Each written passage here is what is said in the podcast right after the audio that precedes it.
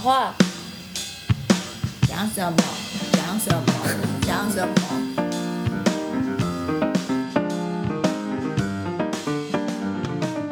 各位听众，大家好，欢迎收听《Sky in the World》再次的播出。今天呢，我们非常高兴的来到了一间在基隆的书店。各位朋友，基隆是有书店的，对，没错，是这间书店的名字叫小寿书屋。坐在我对面的是小寿书屋的老板娘嗨，大家好，我是小寿书屋的丽怡。丽怡，你好，非常高兴能够邀请你来到。Sky in the World，我们喜剧系科学为我们的科学增添一点文学色彩，这样子啊，有点书卷气息，这样不要老是宅宅在家。哎，看书好像也蛮宅，但是 但是没问题，好，非常酷。那这个小兽书屋。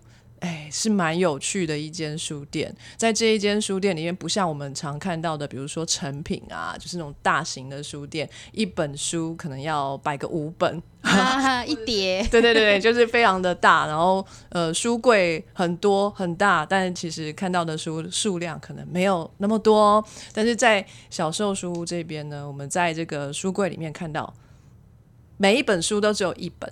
然后归类的非常好，比如说昆虫类的，就是有，比如说蝴蝶，比如说蟑螂，对，蟑螂也是昆虫，对。但是非常有趣的是，它不一定全部都是自然科学类的，嗯，就是以文学的角度出发，书写昆虫，或是以昆虫为题来书写的文学类书籍，也会被归在这一个书柜。对，因为我们觉得这样很有趣。对对对对，蛮有趣。我刚刚观察了一下，嗯、那请丽姨来说明一下，好，小兽书屋从这个名字开始好了，为什么你们要叫做小兽书屋呢？其实我们是先有了开书店这个想法，有一个主题，就是我跟我们的伙伴成员都很喜欢动物，嗯、所以我们就。很想要做一个动物主题的书店，OK。那其实你会关心动物，你就会跟着关心到环境，哦、所以是算是跟友善环境啊、动物平权这些相关的议题，我们都很想要把它收纳在我们的这个书屋里面。那当然还有对于文学的喜欢嘛，就是喜欢阅读的人一定对文学都不会错过，所以大概就是这样子的一些议题跟自然相关的探索议题，也都容纳在这个书店里面。这是我们一开始最初的设定，嗯，那。有了这些想法之后，就当然要选一个跟它可以搭配得起来的名字。然后这个过程中其实想蛮久，跟伙伴就大概列了好几十个名字，对对对，无为不为的名字。但为什么最后是小寿这个名字脱颖而出？因为在我的想象中啊，小寿就是我们每个人其实刚出生的时候就都像小兽一样，就是一只小只的动物。嗯，那小兽的特性是什么？就是你。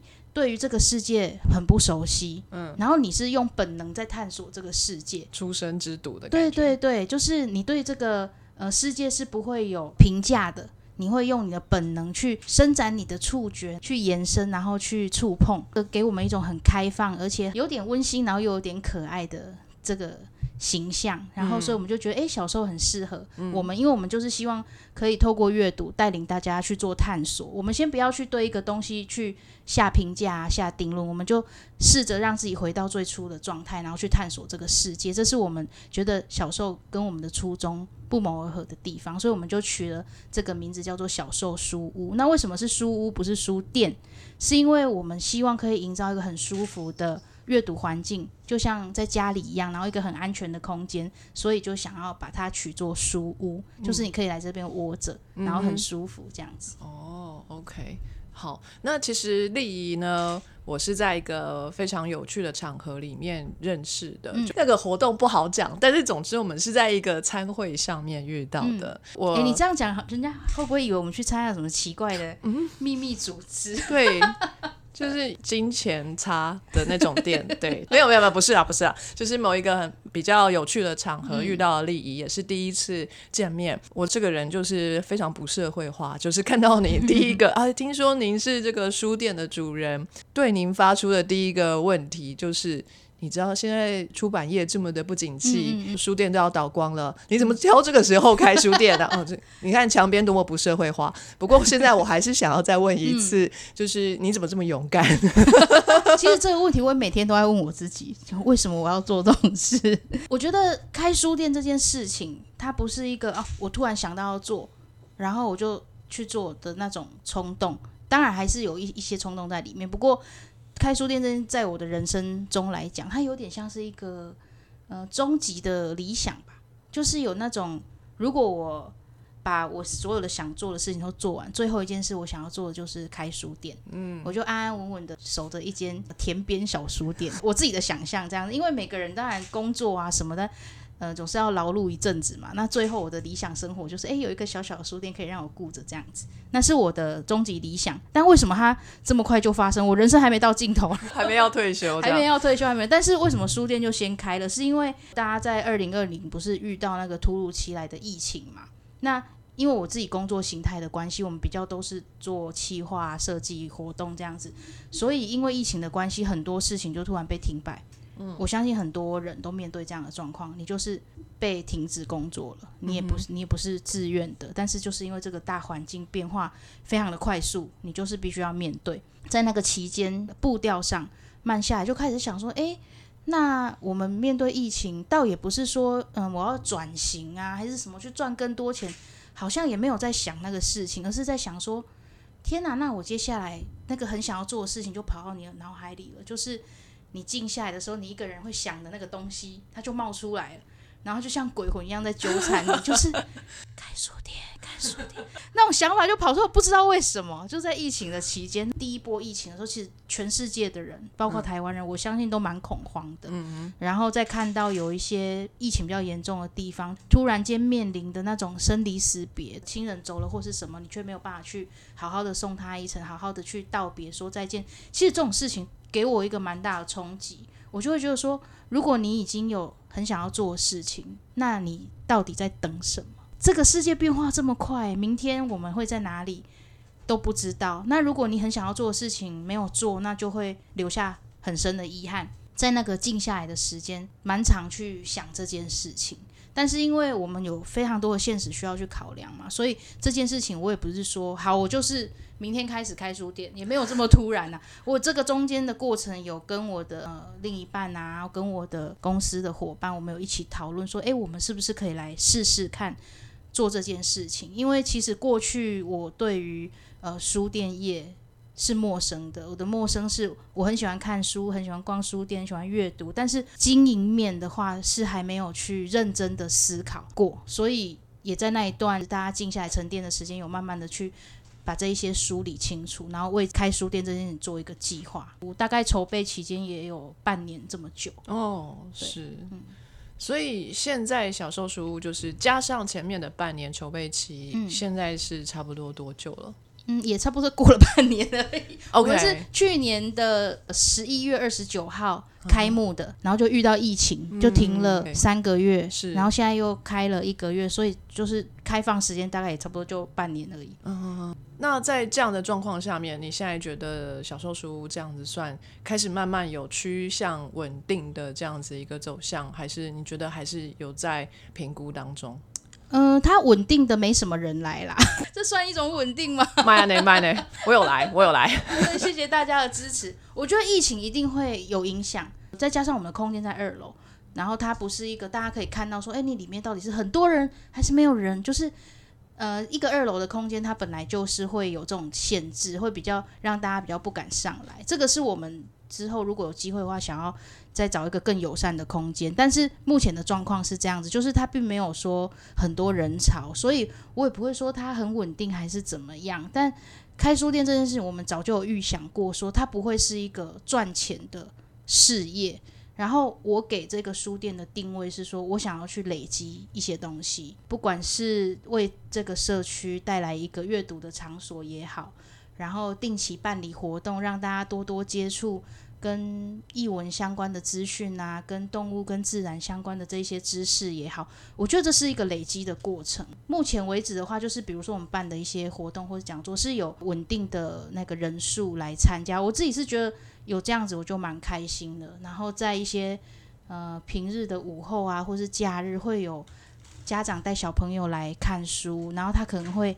来了一次，又再来第二次、第三次，我觉得这对我来说，它就是一种稳定诶，因为我好像培养了一小小群的人，有了一个固定逛书店的习惯，达到这样，其实我已经内心有一点点开心了。对我不会说它是不是已经成功了，或是稳定了，嗯但是。呃累积有在发生。OK，对，目前的状况是这个样子。所以你对这个经营的这个目标，可能不是在于说大家来买书，而是大家透过这个空间来跟书有一个交流的行为吗？我当然还是希望大家买书，但是你要买书之前，你要先喜欢书，嗯，你要先喜欢阅读，嗯，对，所以我要再往前多做一些事情。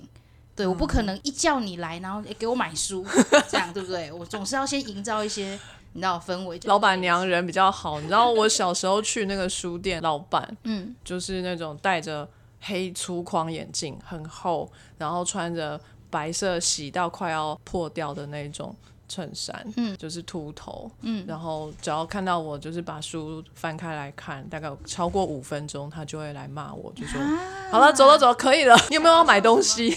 怎么听起来好像什么周星驰电影里面的角色？没有，小时候嘛，就是那种文具店，然后顺便卖一点书，啊。然后这老板就会比较。因为文具店东西都比较小小的、啊，他就会很怕你去偷东西，尤其小孩子，嗯，对，所以他就会比较，你知道，就是看着你在干嘛，哦，对，难免了，难免。就是小兽书屋当然不会是这样子的一个书店就欢迎大家来先跟书相处，培养感情，对对对。哎，相处熟了，嗯就如果喜欢就把它带回家。没错，没错。所以其实我们刚开店初期，有一些客人上楼就会问说：“诶，那个我可以看书吗？”我就说：“你当然可以看书啊，这里是书店呢。”然后第二个问题可能就问说：“诶，那我要消费吗？”我就说：“嗯、如果你喜欢，你就可以买，你就可以消费。我们的书都可以卖的，就是既可以看又可以买，多好这样。但是因为书店也越来越少了，然后为了要维持营运，他们就必须会有自己的一些策略。嗯，对啊，那。如果说你不是这种有逛书店习惯的人，他们可能就对这些空间就会有一种预设嘛，就说啊，我可能要消费满多少钱，我才可以在这边继续看书，或是什么，或者是说我不能够随意的看书，我必须要符合某一种条件等等之类的。那我我们小时候书屋的话，我就希望是没有那个隔阂，你也可以躺在地上看哦，对，你可以坐他旁，有有有，墙边都是带着狗来看。对对对对，对啊，就是希望可以让你很舒服的，自然而然的喜欢上阅读这件事情。那后面的事情我们再来说，这样子。嗯。那所以小受这个空间虽然现在还不是很大，可是这个空间是有在办一些活动的。嗯那目前来说办的是哪一方面的活动呢？我们有做了一个很大胆的尝试，就是我们在每一年要开始之前就安排好了，每一个月都一定有一场主题讲座，也算是给我们自己一个鼓舞跟承诺，就是说我们一定会好好的陪伴你这一整年。我们已经把我们的主题都规划好了，就等你来参与。对，那我们的主题会以季来分，所以一年就会有四季，然后四季就会有不同的主题，然后里面会有三场不同的专业的或是相关的讲座。那像我们这一季的主题是山林探索，所以我们这一季就是会诶教大家登山的知识啊，然后面对山啊，有一些作者他就是到山里面去创作等等，像这一类的分享跟山有关的。那下一季我们的主题叫做台语中的大自然，因为近几年有非常多台语写作的一些读物，对，那我们就是收集跟大自然相关的，比如说我们要怎么样用台语去念出我们生活周遭的所有的动植物，这就很有趣，或者是诶。小王子的读本用台语念，它会是一个什么样子的？这就是我们这几个月会安排的内容。哦，所以你是台语人吗？我吗？嗯，我是要冰东人啊。所以你台语就厉害。毋迄毋是叫做厉害，因为我细汉的拢讲台语大汉呢。哦，安尼你拢知影虾物动物是叫虾物名？诶、爱定定讲较会知，即满嘛是做这种袂记的啊。哦你会使甲我考，但是我无一定会。好，我来问你，那个蝴蝶是要安怎讲？鸭吧，哦，这个你嘛会晓。好，啊，安尼呃，蚜虫是要安怎讲？蚜虫，你是说那个绿绿小小那个？哎嘿嘿嘿，吸树枝的不会，那个阿公才会。阿公。我如果不知道，我就会跑去问阿公。OK OK，不要考你，来听讲座就知道。对，讲座的第一堂嗯就是听台湾动物来唱歌嗯，的这本书的分享。哦对，它是呃把台湾的动物写成像是歌谣一样的，然后可以唱，然后我们请到了作者来跟我们分享。啊呢啊，嗯台湾蓝雀要怎么说？刚不是蓝叫，不是哈，毋是 差足济。啊，你若想要知影，你就来参加阮的活动。哇，小杯仔呀。哦，那现在目前就是一个月一场，对，那我们中间有的时候也会有一些不定期的，像是读书会啊、新书分享会，嗯，或者是呃跟外面的一些团体协作的活动，像是之前也有亲子绘本说故事啊等等这一类的活动。OK，那这样子的空间能有对外开放吗？就比如说，如果墙边我想要来这边办一场活动，你愿意租借这个空间吗？非常愿意啊，哦非常愿意啊。哦，太开心你只要是那个不违反善良风俗的，哦，这个可能有点难，墙边说的话都有点咸湿跟十八禁。好，没关系，这个是一个清纯的地方，我了解。那有机会，或许我们可以合作哈，Sky in the World 的听众，也许有一天可以一起来，嗯，来这边支持一下。哎，Sky in the World 见面会啊，应该没有什么人想要看墙边啦，就是还有其他的编辑，但他们都在海外，所以可能看不到。想看墙边的人不多啦。OK，好，太好了，这是一个非常有意义的事业。我想请问一下吼，我其实对出版业是蛮有兴趣的，嗯，但是真的不了解，只是有兴趣，就跟你说的一样，常常去逛书店，但是也不知道到底是怎么样去经营的。那在你的经验，就是真的开张了一间书店，而且之前筹备的时间这么的长，到底遇到了什么事情？中间有什么美角我们不晓得的？在你的经验里面，愿意分享一些吗？嗯，其实我觉得那个开书店啊，大家会遇到的第一个问题就是，呃，新书要怎么来？书的来源，对，书的来源就是就怎么怎么进货嘛，就像你要卖一个什么东西，你要怎么去进货，那个门路很重要吧？哦，而且我觉得最难的应该是说，书进来了之后多久没有卖完，能不能还回去？啊，对对对对，所以就是成本在这里。对，大家会比较好奇。对对我可我可以分享，啊就是呃，书的来源就是会透过有一种叫经销商，嗯，就像你去批货一样，会有一个什么中盘、大盘，就是会有一个经销商。那书业也有经销商，所以就可以跟他们进书。可是这边可以进就是那种一两本吗？还是一次就要十几二十本这样？嗯，就是如果你不是那种很大量进的话，折扣就比较差。啊，就是一定要累积到一个金额，他才会出货给你。对那有可能是几个书店一起联合买嘛，就团购的意思。，对你这个说的非常好，所以因此有了呃台湾友善书业合作社这样一个组织，它的功能就是协助这一些地方的独立书店，大家以合作社社员的方式成立之后，然后以合作社的身份去跟呃出版社啊，或者是呃经销商一起这样进书，所以我们也有加入这个友善书业合作社，是它里面的会员，所以我们目前有蛮一大部分的书都是跟呃友善合作社那边去去订货。嗯，对太好了。那订货就像你刚刚前面有问到的嘛，可不可以退？可以，如果它没有特别的规定的话。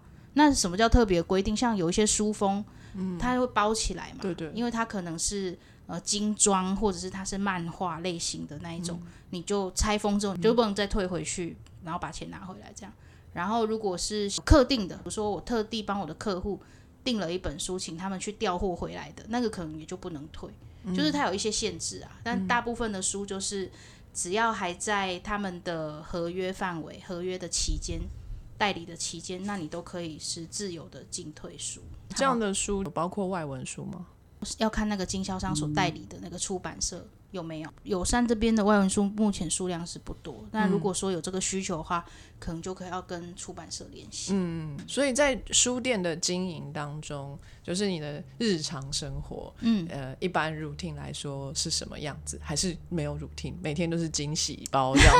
不会啦，还是有 routine 啊，因为。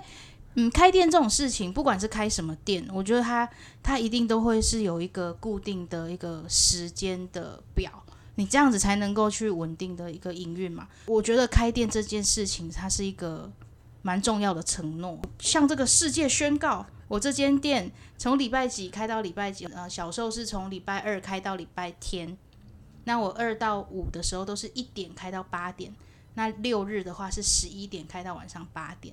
这就是我向宇宙宣告的一个承诺，我就必须要去执行啊，对不对？我不能够，呃，想开就开，然后不开就回家睡觉，我不能这样，这样会万一客人来扑空怎么办？所以这就是一个承诺。那当你定下了这个规则之后，虽然没有人逼你，但是你一旦定下了之后，你就是要去执行。那在这个执行的过程中，它就是我们就会有一个 routine 这样子，比如说在客人来之前都要先打扫，然后把所有的书都排整齐，把灯打开，空气滤净剂打开，冷气打开，都准备了妥当之后，时间到，然后把门打开，迎接不管是几个客人，这样子，就是这些东西都是必须要做的。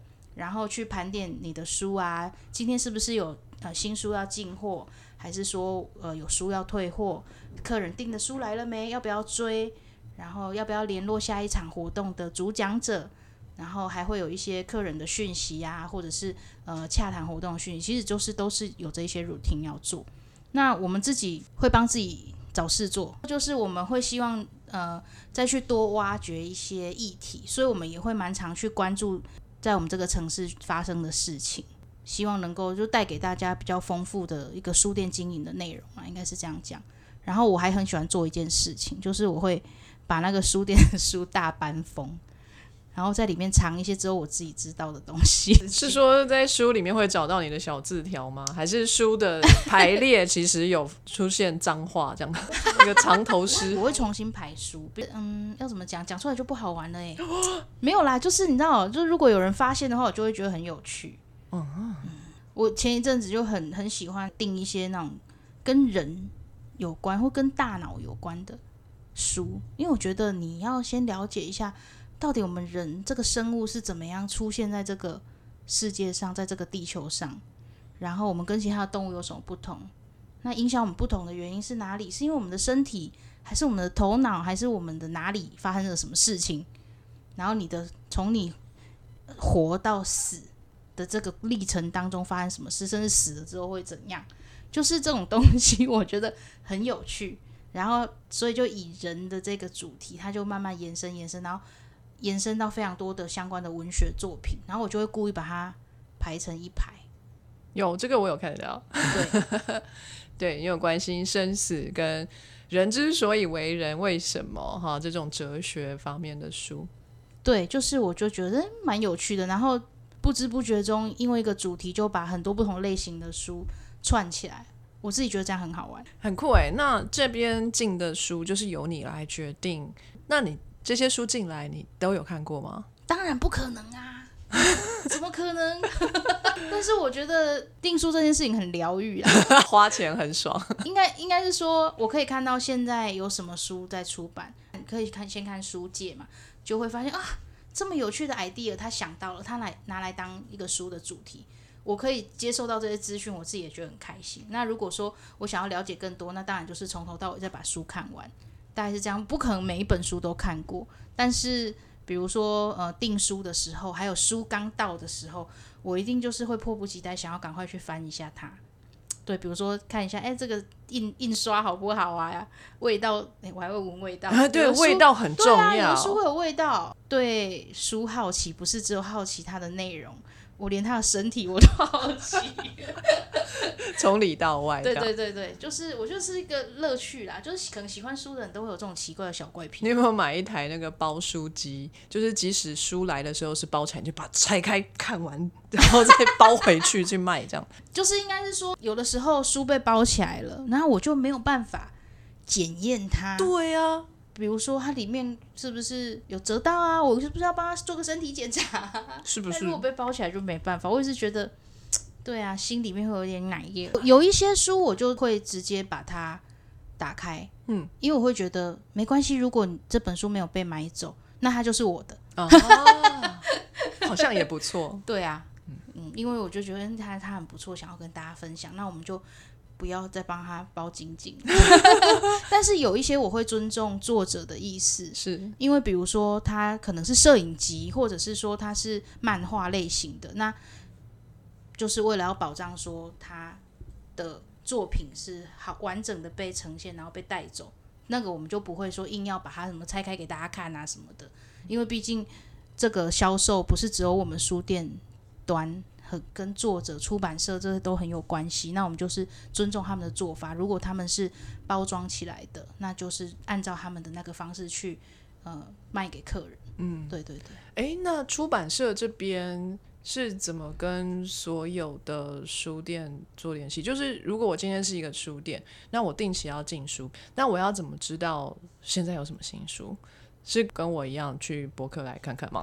应该不是吧？应该有更专业的管道吧？其实也是大概就是透过经销商或者是友善合作社，因为他们出版社会先将这一些新书的资讯提供给他们合作的这一些经销商或是比较大的书业团体，对，所以他们就会提早，比如说呃有一本书它是十一月初要出版的，我可能现在就可以看到资讯了，因为我上到那个经销的平台，然后我就可以先做预定。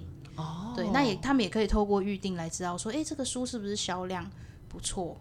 也许他们就可以再考虑下一步，这样子。哦，是说，比如说有一本书，它七月出版，嗯，然后几个月之前你可以知道它七月要出版，但是你也可以在七月过后，八月或九月看这一本书的销量怎么样，再再去准备要不要进这一本书，这样。对啊，但有的时候那种很热卖你就订不到，啊，不是二刷三刷对对，你就要等啊，哦对啊，你就没有办法在人家正在热的时候，嗯，拿到这本书来卖。是，所以你在选书的时候，完全就是，哎，我今天想知道人为什么是人，然后我就看一下，还是说你会去看说，哎，七月要出版的书有哪些？然后那些书有可能是翻译书，嗯，那你可能可以查一下说它的原文的销量怎么样？你会做这样的调查吗？是没有到去查原文销量这么复杂啦，嗯。但是会先浏览新书资讯，嗯，来，因为我们的书店是有主题的嘛，就是不可能说把所有的新书都进进来，我们书店也摆不下，所以就是会先以主题的方式去做一些筛选，看要不要定，然后再来是有一些关联的，嗯，比如说，诶，这个作者其实他有其他的作品在我们的店，嗯那嗯嗯，我们就会觉得说，诶，这个作者的内容很棒，所以我们可能也就会把他的书进进来。是就是会有有一些是透过连接连来连去，然后有一些就是呃用主题的方式去筛选要不要把这一本书进进来。我们每个月都会有主题书展，或是那一个月的讲座主题，我们就会特别去把相关的书做一些收集，然后有一个小小的展柜，把这个主题的相关的书推荐给大家，也是算是主题的延伸。那像是怎么样去定这个主题，或者是说怎么样去挑选这些书？你你们有没有一种就是那种，我对于这个市场有一个第六感，我觉得进这个书就一定会大卖的那种那种，就是对市场的了解，就是说啊，基隆人一定爱看这个。我们有这样的自以为，哦，就是我们当然会有自己喜欢的主题，或者是灵机一动，觉得哇，这这主题一定很棒，我们要一定要来做这件事情。但是他会不会卖这个，真的都不在我们的第一考量，因为这真的太难预测了啦。是，然后，如果你只是为了要卖，然后去做一个你不喜欢的主题，那可能也不是我们的作风。就比如说，你如果教大家怎么投资理财，那你一堆人跑来啊，然后有一大堆书可以进，可是这就不是我们要做的主题。对，非常好。我在你们家完全没有看到有关于投资理财的书，我觉得开心。投资理财是很重要啦。哎，好帅哦！所以这样大约就让我们大概了解了书店是怎么样的去操作、去经营。不过这当中一定还有很多其他的诀窍，是真的是要开始做的时候才会遇到，比如说书店的装潢啊，跟整个氛围的设计等等的。好，前面说了嘛，你是台语人，而且你不是基隆人，那你怎么会跑到基隆来开书店呢？是因为老公啊，他是基隆人。呃，其实我是大学毕业后在北部工作，然后住在新店的山上，也不是什么很典型的都市人啊。未来要一起生活嘛，所以我们就讨论说，诶，那我们之后要住在哪里？那讨论的结果就是，好，那我们就住在基隆，就是离他家比较近这样子。哦，因为我这个人对于未来要去生活的一个地方，就会去想要去探索嘛，然后去了解。因为毕竟我可能之后就要在这里好长一段时间，所以就会开始去关心这个地方的一些事情啊、发展啊等等的，然后也就在这里生活、工作、创业了，这样子。所以书店这件事情就也没有为什么，就是顺顺的就就来到这里了。这样，虽然很多人都会讲说那个基隆都没有书店，所以你才要开书店嘛，什么好像也不是这样。前面就是我有提到说，现在的这个出版业不是荣景啊，就是可能也不是在最高峰。那就你这一段时间的观察来看，出版业的不管是值或是量，目前是一个什么样的趋势？是持平呢，还是有下降的趋势，还是其实有渐渐在成长？这个如果要有一个更清楚或者是详细的资料，可以去看那个，这个每年会有一个报告，那个非常的令人难过。对对对对对，那它其实已经不是说这一两年才这样，它是一个趋势吧。然后我觉得会有这个趋势，就很有很多很多不一样的原因。那我自己我自己的观察，或者是我自己感受到比较深刻的是，阅读其实它就是一个需要注意力的活动。那看影片也是需要注意力。用手机玩游戏，这些都是需要注意力，所以我们就是活在一个注意力被分散的一个年代，所以它会有这样的趋势，我觉得是很自然。每个人重视的东西不一样，就像我觉得说，阅读它还是有一些不可取代的个重要成分在里面，所以我觉得我愿意再好好的继续在这一块经营它，这样子。嗯嗯嗯。好，那最一开始你也提到说，呃，其实开书店是你一直以来的人生梦想，也就是说，你其实是安排在你退休之后要来开个书店。你本来对开书店的想象是一个比较轻松的工作，因为可能是要退休之后已经没什么体力了，可能就来做一下 这个兼职的工作之类的。可是你现在经营下来，你觉得这份工作轻松吗？当然不轻松啊！而，书店要赚钱这件事情，它就不是很容易的一件事情。如果能够稍微有点平衡，就已经觉得不错。那说要从他这边获得一个比较高的利润。是很辛苦的事情，所以，我我们同时有在做其他的工作，就是不是只有靠书店这件事情，所以当然不轻松，一点都不轻松。所以，那当初的梦想就只是一个美好的幻想而已。没有，就是想说存了一点钱嘛，然后就回到那个屏东的田边啊，然后开一间书屋。那这个书就不一定要纯盈利嘛，就是。一方面是也是推广阅读，然后我可以养很多动物在我的书店周边，那是我那是我的一个想象，这样子，对啊，最主要还是阅读这件事情，希望可以让它是变成生活中一个很重要的部分，然后用不管是书屋也好，书店也好，或是甚至像图书馆的方式吗？就是那个理想的那个状态，嗯，对，所以。你的退休之后的书屋其实是跟现在这个比较不一样，就是真的要把整个拔去屏东乡下 这样子。就是书店这件事情啊，我觉得跟他所在的那个区域环境会有相关。对，就像呃我们现在在就是田寮河边，那我就会要让他跟这个周边。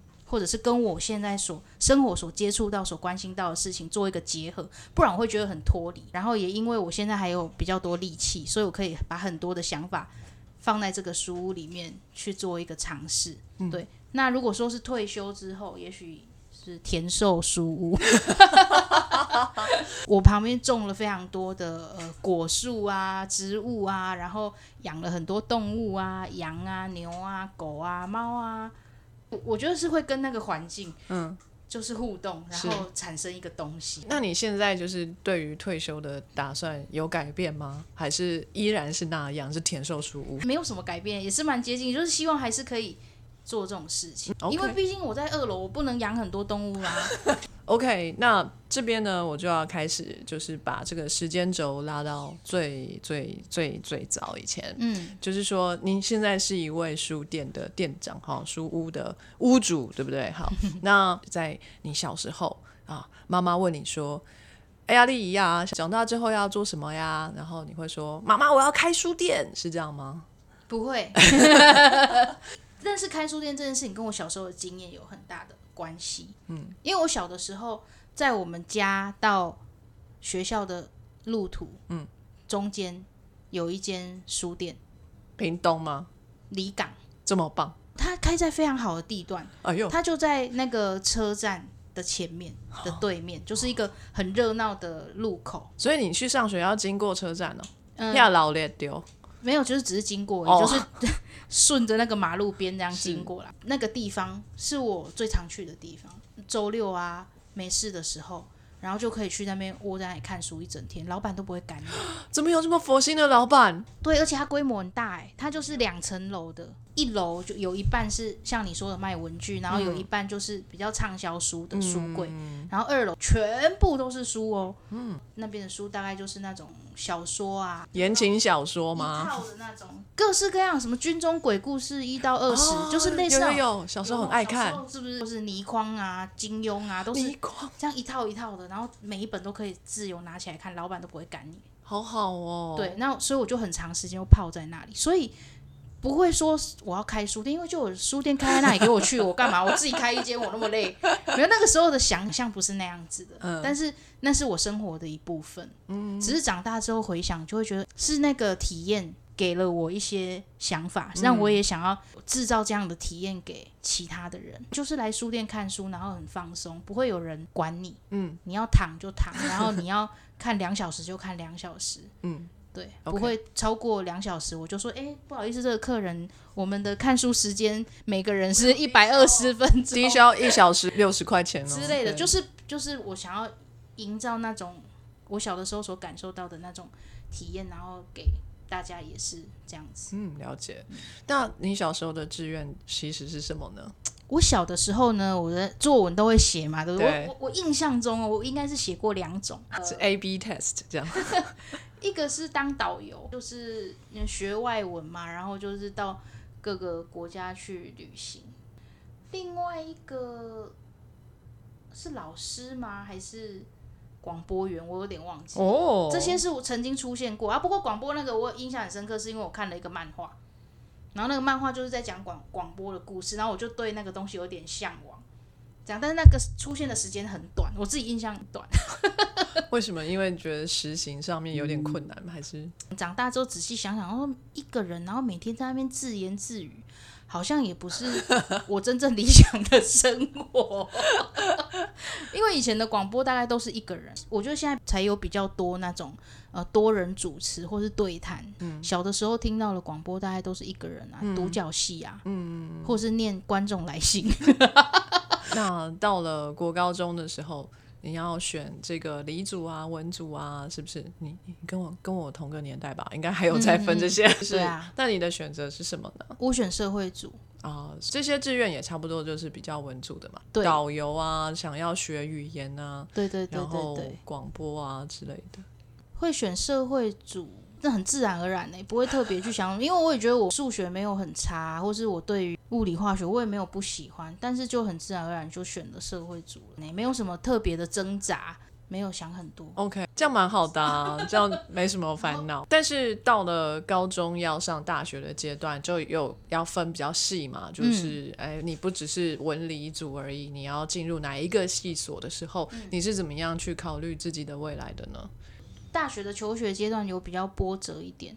我一开始的时候是读社会学系的，嗯，然后后来因为我中间就是有出车祸，嗯，然后就是回家休养，然后我就又重新再考了一次，再重考，你对对对休学对啊，就是再重考了一次，哦，是哦，对啊。你没有保留学籍哦，还是这个时间拖的比较长？嗯也没有，就是第一次上大学的时候在台北，就离开屏东。那、我休养的时候回屏东，然后我就想说，那我待在屏东念嗯书，嗯。所以我又再考了一次，嗯。然后是语文教育。OK，我的兴趣算很广泛嘛，就是我对于呃社会议题有关心，然后我对语文这件事情也有喜爱，嗯，对，所以我就就选择这些东西念下去了，这样子。以前我那个年代 还有师范学院，但是我毕业之后就改成教育大学了，哦，OK，就刚好在那个转折嗯，所以语文教育学系是在学什么啊？就是毕业之后，大部分就是去当国小老师。哪一个科目的？还是全部？国小其实没有分科目，但是哦它会挂一个、呃专业科目在你的嗯那个修的那个学程里面。嗯，那我的那个里面大概就比较是跟文学相关的，声韵学啊、文学史啊、嗯诗词那些什么都有。现在好像有个什么华语师资班，对对对，以前我们也有那个学程呢、跟这个学系有重叠吗？哦，不一样。华文的是你要怎么样教一个外国人说中文，对。那语文教育是你要怎么样教小朋友学习语文这件事情，不止中文，是中文以中文为主以。中文为对主，。就比如说我们要写教案啊，嗯，教小朋友啵啵么啵啊，或者是说这个课文啊、解析啊什么那一些，通通都有，不一定只有白话文、散文、新诗、唐诗宋词园区这些课程里面必选修都有。所以就是国小的国语课里面的东西吗？应该是说，呃，国语你当然会觉得很简单嘛，对不对？但是你要透过怎么样的方法去嗯嗯，教给小朋友？对我们叫他有一个课程叫做教材教法，就是比如说我有一篇课文，那我要怎么样教给小朋友，让他理解这个东西，或者是说他的背后想要表达的东西是什么？嗯，要去学的是这一些东西，解就是有点像是方法嗯学这样子。所以在这个对师院里面，是不是没有中文系？没有没有，就是这个语语文教语文育教育，哦对，了解了解，对酷。那这边你们会需要字正腔圆吗？他的声韵学是在告诉你说，你知道那个注音里面有变音吗？不知道，为为何 英文也有声韵学啊，就是子音母音的组成，把声音拆解开来？对，拆解开来，然后组合起来的时候，它为什么会变成这样？它是有一些规则的。就像英文的 T 跟 S 放在一起的时候，它可能就会发出某一个特定的音。嗯，注音也是一样，就是两个三声合在一起就会变，还有一个是变二声。对，它会变音，那个是音调的部分，三个拼在一起的那个也会变。比如说大便的便，b i an 为什么会变成便？b an，它应该怎么念？就是它里面有变音，但是因为我们从小就是说中文嘛，就是它已经内化了的那种感觉，了解，就不需要再特别去什么拆解或是细是分它，是是。有点那种概念。好，那之后这个有要分配到小学去实习还是什么的吗？考老师这样？对对，有有，我们那个时候因为我们是师院体系的，所以嗯我们是要实习一整年的时间，取得教师证，嗯然后你就可以去考教师。教师的名额是比较少的，是你就是是要竞争才能够啊变成老师。是，对所以你真的有当过老师吗？我就只有考了一两次吧，我就没有继续考了，你就觉得不当老师也没有关系没有关系。？OK，这时候 你的人生的打算是什么呢？那、嗯、那个时候其实不是打算，是因为有一个机会，嗯有人邀请我去拍纪录片，哦、好帅哦！呃所以我就去拍纪录片了，我就没有继续在流浪教师的苦海里挣扎乌。浪锤力怕点药是星探吗？没有啦，其实是我舅舅。也 就那个时候有一个纪录片的计划要执行，啊，对，然后他就希望我可以一起去，因为纪录片这个行业也是很辛苦，然后对。年轻人都留不久。哦，我以为拍纪录片大概就只要两三个工作人员就够了、对啊，对啊，是啊，很少啊。所以就是两三个工作人员当中的一个。主要的工作人员没错，但是如果有时候要出击或是什么，也会跟其他团队有一些合作。帅气，所以你完成了这部纪录片吗？对啊，帅，那所以拍纪录片的过程是什么？你你的工作又是什么样子呢？导演他们很很常戏称他说他是也是某一种形态的家庭手工业，就什么都要做啦。对，你就把它想成是一个企划，只是说它很大型，然后很多细节需要去执行。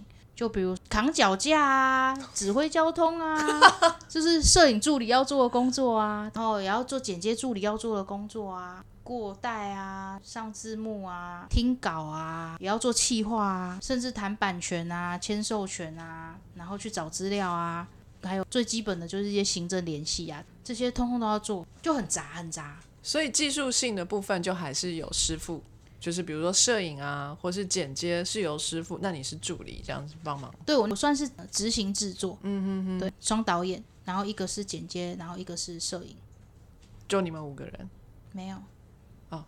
还有？导演自己拍完，然后给另外一个导演剪。哦哦哦哦哦，又有人有 double role，OK，、对对对对，好就是你看这是不是家庭手工业？帅气，就是都大家都要自己来啊。呃花了多少时间完成这一部纪录片？哎，制作期间就大概快要五年吧。哇 怎么有这么庞大的经费养你们这些人呢？拍纪录片可能都疯疯的吧，真的耶，就是把钱都花完啊。你确定你有领到薪水吗？有有，大家都很辛苦啦。有的时候做到最后就是一个理想在支撑吧，嗯，因为觉得它是很重要的东西，所以要好好的把它完成。这样是是，对对，纪录片的确是一个有点像社会责任的东西，拍到最后你都会觉得舍我其谁？哦，对，我不做，还有谁会做？这样，我不下地狱，还有谁会下地狱？OK，还蛮有趣的，这个经验一定嗯蛮好玩的。可是在完成了这部纪录片之后，你就没有再接下一部纪录片了，是吗？还是你就打算在电影界里面打滚了？哦，没有没有没有没有，因为我也不是影像专业出身的，所以就没有说一定要继续朝着那个方向发展。而且确实，它的过程就是真的蛮辛苦的。我也发现说，诶，我的长项可能就是在企划方面跟一些行动的投入吧。就是从那个过程中也去了解到我未来可以从事的。工作方向，所以后来我才会有自己的创业。嗯，哦，后来你就创业了。对，那接下来你要自己开公司，你不觉得这是一个很大的跳跃吗？就是说，开一个公司可能要有一些资金啊，可能还要负责某些员工的生计啊，然后压力可能会有点大。你是完全没有想就直接跳进去，还是你有想过，觉得我可以？当然是会先想过啦。就比如说有一个启动的资金。然后也有想过说啊，如果真的都赚不到钱，半年把钱烧完了，那就是下台一鞠躬然后，自己再去找工作，这个都是有想过的。在最一开始的时候就做好了最坏的打算了。OK，但为什么会开始也是觉得说，哎，自己可有这样的能力，应该是有能力去做到，只是说看有没有机运嘛，对不对？看有没有把握到机会嘛。所以就是你还是要去尝试，你才会知道。所以就开始了。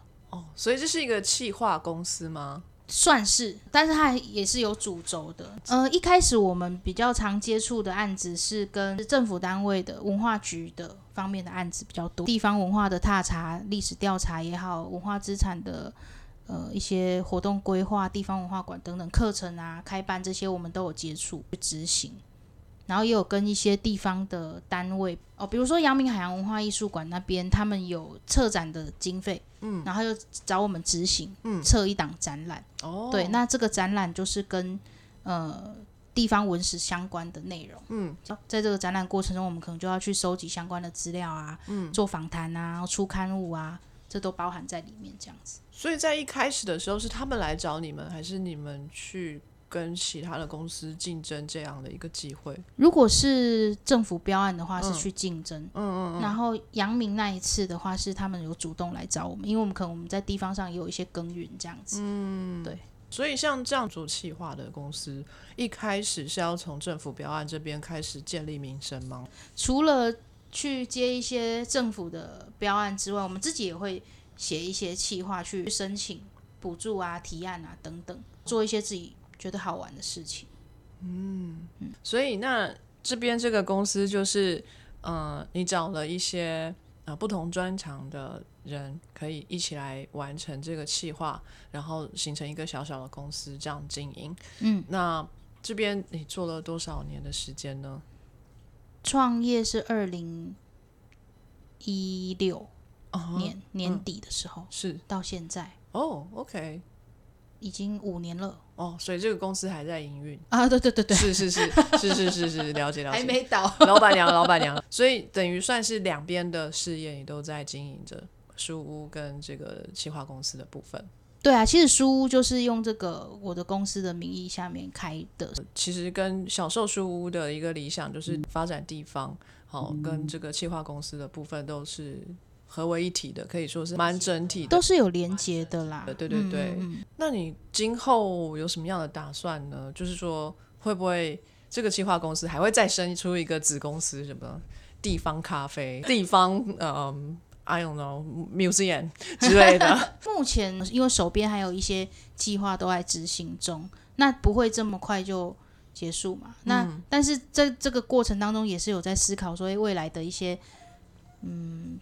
想要做的事情，可能会去耕耘跟出版相关的事物，这个也是跟整个书店的经营跟累积有关。嗯哼，想要做一些地方出版这样子。你不会再想要回去拍个纪录片了？如果有拍纪录片的机会的话，我也许会思考看看，但没有主动要发起拍纪录片这件事情，太苦了。那我们的节目我们，最后都会想要问我们的来宾一个问题：嗯，如果今天有一个呃，小朋友来问你，就说：“哎呀，我我刚毕业，我念的科系是 A，但是我想做的事情有可能有 B、C、D，有可能有关于 A，有可能不关于 A 的。那这个时候我该怎么去选择？好，那这边你会给他什么样的建议呢？那我的建议就是说，就去做吧，就是任何你第一个想到的事情你就去做。嗯，我我的建议会是这样，就是年轻的时候就多尝试。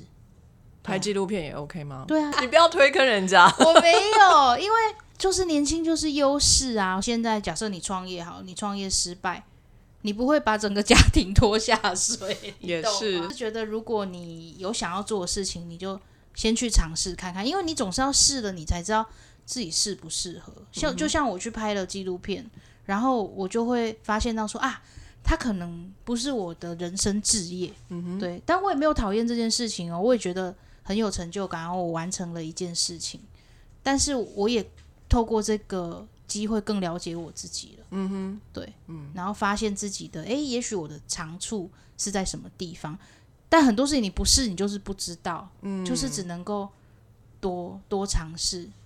但是这跟个性也有关系啊，因为我就不是那种想很多的人。有啊，你都有想过才去开公司的嘛，对不对？就是对啦。其实你都会有设想那个最差的状况是什么，这样。嗯嗯，也许就把你想要做的事情用气化方式去思考的话，你就是把它列出来，然后帮他安排一个步骤，这样子。哎，也许我先试试看这个，然后给自己，也许是几个月、半年或一年的时间，然后接下来的话再执行什么啊？就像画一个那个流程图那样子。